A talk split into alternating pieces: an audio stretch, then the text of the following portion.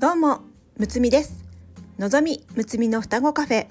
この番組は占い好きの双子がカフェでおしゃべりするように星読みや数秘術の話をゆるくお届けする番組です。星読みや数秘術を日常的に取り入れて自分らしく生きるヒントになれば幸いです。今日は2月11日日曜日ですね。3連休の中日です、私は、えー、昨日は、えー、子供を遊び場に連れて行ったり、え夫が休みだったので、え3人でお茶をしたり、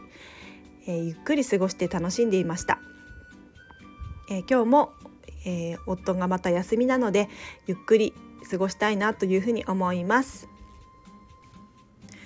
地震の後え自分の意識が、えー、少しずつ変化がありまして、えー、日常の何気ないことが、えー、とても幸せに感じることが多くなりました、え毎日を、え過ごす、え何気ないことを、え楽しめる自分になったような気がします、え最近私は、え髪をかなり短く切りまして、えいつもは、えボブスタイルが多かったんですが、え、ショートカットに、え、切りまして、えー、服装も、えカジュアルな服装に、え変わっています、えもう40代になっているんですが、えロゴが入った、え服を着て、えボーイッシュにカジュアルな感じが最近好きで、えそのスタイルを楽しむようになりました、えもう少し、え年を重ねていくと、えそんな、えカジュアルな服装は似合わなくなるのかなというふうに思うので、えなんとなく、えそのスタイルをやってみたいなというふうに思いまして、え今までと自分今までの自分と違うスタイルを楽しんでいます。えさて今日のトークテーマは人は同じパターンを繰り返すということは結局はやりたくてやっているという話をしたいと思います。以前久しぶりに友人に会った時のこと。久しぶりなのでその子の近況を聞いていたのですが簡単に言うと職場のある男性社員が仕事をしないという内容でした。その話を聞いた時にあれ前にも同じような話をその子から聞いたなと思ったのでその男性社員は前に聞いた時の人と同じ人か確認したら違う人だと言うんですね。前の人は、えー、退職したと言うんです。つまりその友人は職場にいる仕事をしない人仕事ができない人に不満があるという体験をしているのですがその人がいなくなってもまた同じような人が自分の目の前に現れて同じような体験を繰り返していたんですその話を聞いた時にああ同じパターンを繰り返すんだなと思ったんです。その子は職場にそんな人がいるから自分は不満に感じて大変な思いをしていると感じていると思うのですが私はその友人が引き寄せたり自らやりたくてその体験を作り出しているなと感じました。そして私自身も同じパターンを繰り返す、えー、ことをしているなと感じたことがあります仕事をしていて自己犠牲的に仕事を請け負ったりなんで私ばっかりこんな負担が多いんだろうと思うことがよくあり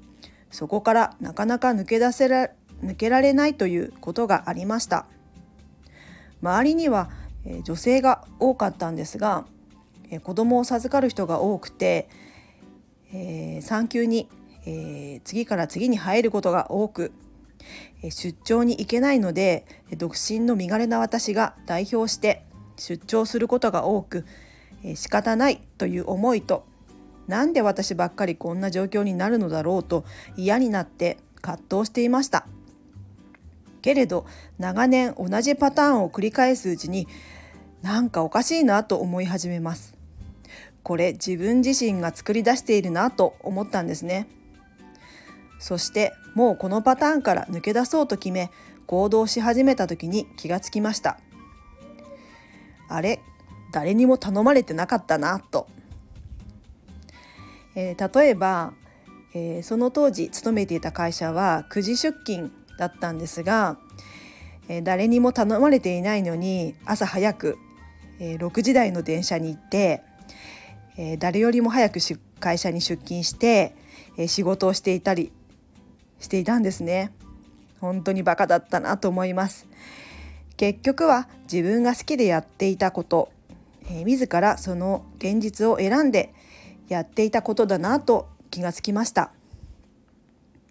こんな風に人は同じパターンを繰り返していてそれは自ら引き寄せたり自分がやりたくてやっているなと思いました健在意識私たちが認識できる領域は全体の3から5%と言われています、えー、潜在意識。目に見えない領域は95から97%と言われ大部分を占めています。健在意識では不満があるとか嫌だなと感じていますが潜在意識の領域で見てみると結局は自分が好きでその感情を味わっているのです。どの感情を味わってもいいけどでもその自分のパターンを散々体験してもうお腹いっぱいもういいかなとなった時そのパターンをやめたいと思ったら自ら引き寄せている自ら現実化していることなのでやめることはできると私は思います。自分自身がやっていると気づいてそれを受け入れられた時自分軸になり自分に力を取り戻して自分の望む現実をクリエイトしていけると思います。これを聞いてくださったあなたは長年繰り返している自分のパターンはありませんか？それで OK なら繰り返していけばいいんですがもし変えたいという思いがあれば自分が作り出していることを認め視点を変えると見えてくることがあると思います。自分が作り出しているんだから自分で変えることができますよそして数比ずつの観点で言っても私はライフパスナンバー33なので足すと6になりますなので、ライフパスナンバー6の要素も持っているのですが、6は、悪く出ると自己犠牲的になります。自分をないがしろにして、えー、相手を優先してしまって自己犠牲的に、えー、なってしまうパターンがありますね。えー、けれど、えー、私は最初から、えー、いいバランスで生きている人なんていないなというふうに、えー、思うので、えー、みんな陰と陽どちらかに偏ってバランスが崩れていてそれじゃいけないっていうふうに気がついて、えー、その気づきからだんだんと、えー、数字のバランスが取れてくると思うんですね。私も自己犠牲を散々やった後、えー、自分をまずは愛さないと、えー、相手を大切にできないなというふうに気がついて、えー、自分のバランスの悪さに気がつき、えー、だんだん、えー、自分を愛せるようになりそして他人にも愛を出せるようになってきたなというふうに思います。えー、33の6のバランスが、えー、昔よりは取れてきているなというふうに思うんですね。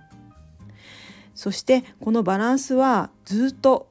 えー、取ることはやっていくなというふうに思います。こんな感じで数比率の観点から分析して長年自分が繰り返すパターンというのも分かりやすく見えてくることがありますので是非自分のことがわからないという方は、数比ずつを使って、見てみると、分かりやすいと思います。では今日はこの辺でこの番組ではレターを募集しております。数比ずつや星読みの観点から一言アドバイスさせていただきます。ぜひ何かヒントになればと思いますので気軽にレターを送ってくださいね。お待ちしております。最後まで聞いてくださりありがとうございます。また明日お会いしましょう。むつみでした。バイバーイ。